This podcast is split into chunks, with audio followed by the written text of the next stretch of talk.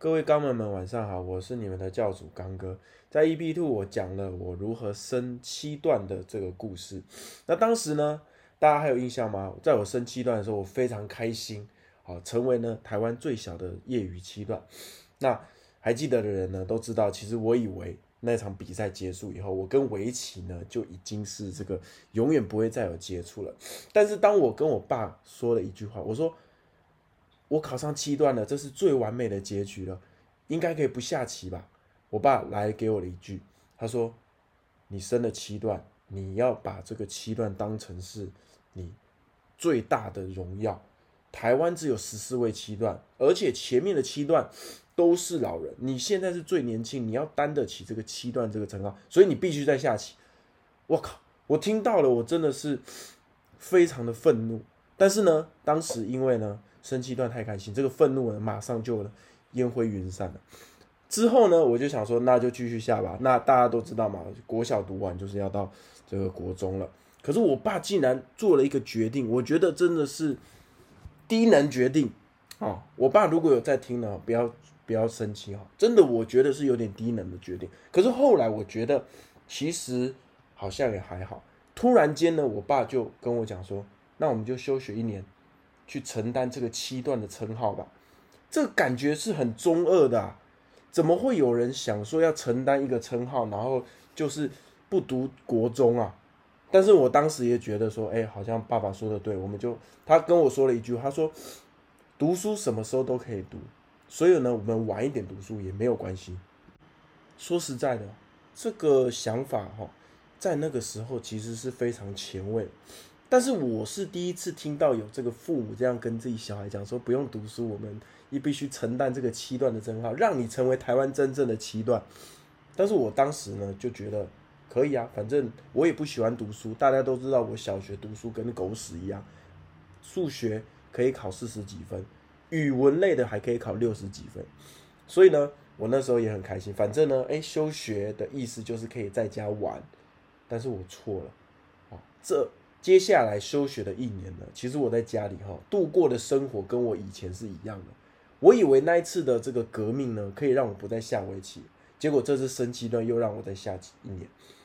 可是呢，那一年呢，其实我爸稍微收敛一点，他并没有因为我输棋的时候打我，偶尔会打，偶尔他可能心打球打不好哈，这个可能呢，原本三杆啊就必须把这个球呢哈。高尔夫球打进这个洞里面啊，他可能打了五杆六杆，今天很不开心，我输起了，顺便揍我一顿。可是呢，这个揍我的频次呢，已经比以前少很多了。所以至少在那一年，我觉得我爸还是有点改变了。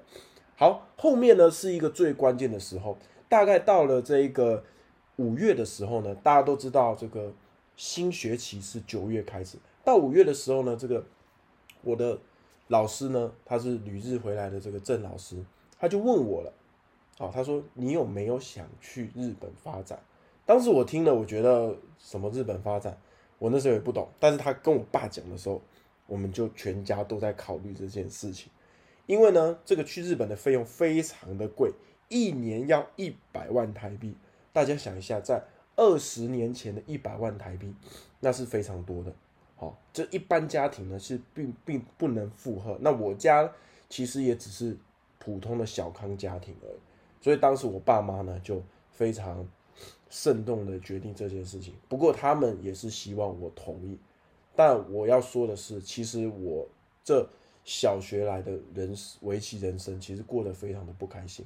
所以其实当我爸妈问我这句话的时候呢，我马上回答好。但其实我的内心呢是想脱离这个环境，脱离呢这个台湾这个环境，我想脱离，不要让我爸爸看到我下棋。不要让谁知道我想，但是我就说了，我就是想去日本，其实有一点逃避的心态。那当时他们听到我说好，然后老师又说呢，哎，钢琴啊，觉得呃非常有天分，我觉得去的话真的有机会。那我爸妈就说好吧，那就拼拼看，就给我一年的时间。那我呢就呢准备要去日本当这个日本企业的院生。那还没去之前呢，我就开始学了这个五十音嘛，哈，那当时呢，这个哦学五十音也只会简单的就是什么啊，konnichiwa、哦嗨哟哈这些呢，啊，还有一些偷偷看 A 片的一些 yamete 这种的，只会这些很简单的日文。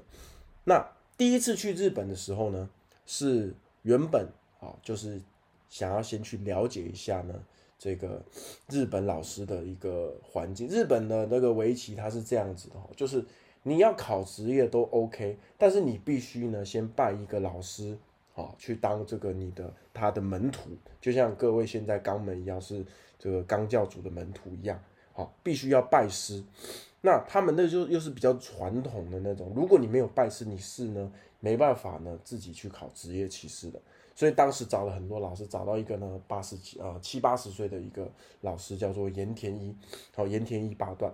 那当时呢联络好以后呢，也这个也找了这个翻译，好我们就起身呢跟我妈妈还有跟我姐姐一起去日本。那当时我妈跟我说，我们先去看一下老师的环境哦。啊，先看一下这个环境好不好啊，然后我们再决定说要不要留在这个日本。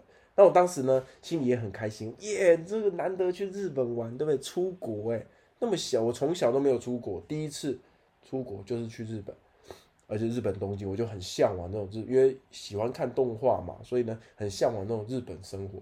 那一到的时候呢，前面啊就开始先去玩啊，好去一些。卖场啊，就哇，第一次出国看到这个日本啊，怎么那么先进，怎么那么发达哇？那个空气也很，呃，这个空气也很清新啊，哈，东西也很好吃。然后呢，后来呢，到了这个老师的家里的时候呢，老师呢就先让我们到这个道场的这个地下室，因为主道场主要是在地下室，那呢就安排了几个对手。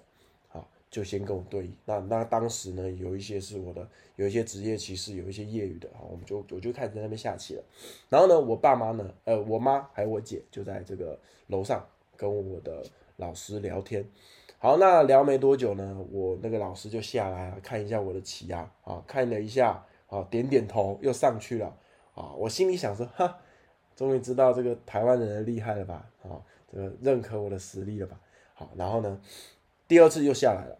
那我那时候已经是跟另外一个这个学长在对弈，那那一盘棋又赢了，哇！老师点的头又更大力了，就似乎觉得这个真的是一个可造之材。好，我心里的那种优越感又更大，我就说，嗯，你就知道这个台湾人不能瞧不起台湾人，你们这些日本人。然后老师又上去以后呢，接下来换我妈妈下来了。那我妈妈下来的时候，其实我那一盘棋快下完了，我想说，哎。这盘棋下完，好，我妈妈接下来可能要带我再去其他地方嘛。而且那时候呢，我心里就想说，哎，有没有可能去这个日本迪士尼啊？我都没有去过日本迪士尼，好想去哦。因为小时候其实看那些卡通，都很想去那一些游乐园去玩。结果呢，我那盘棋下完的时候，好，我那盘棋赢了。然后我妈妈突然跟我说了一句，我觉得让我人生改变的一句话，就是她说：“老师觉得你很不错。”我心里想，我我那时候就很开心啊，因为你看，受到妈妈的肯定，又受到老师的肯定，对不对？然后我妈妈就跟我讲一句话：“那你就留在这边哦，拜拜。”然后我心里想说：“什什么拜拜？”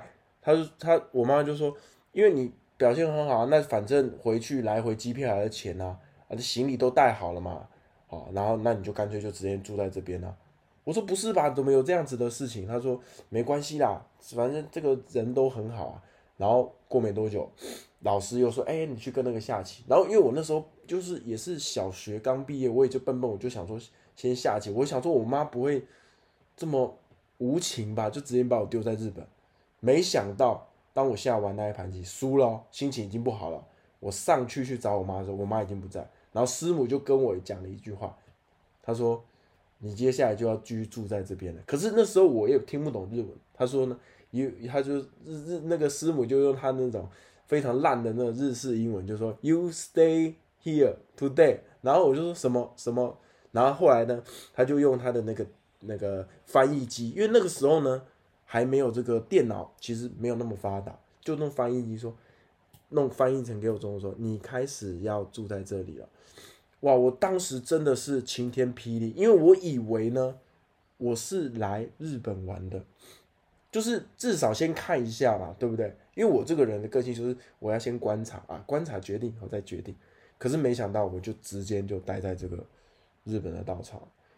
前几天哦，各位是我人生中最难受，我每一天都在棉被里面哭，因为我觉得呢，我就是被这个家人给抛弃了。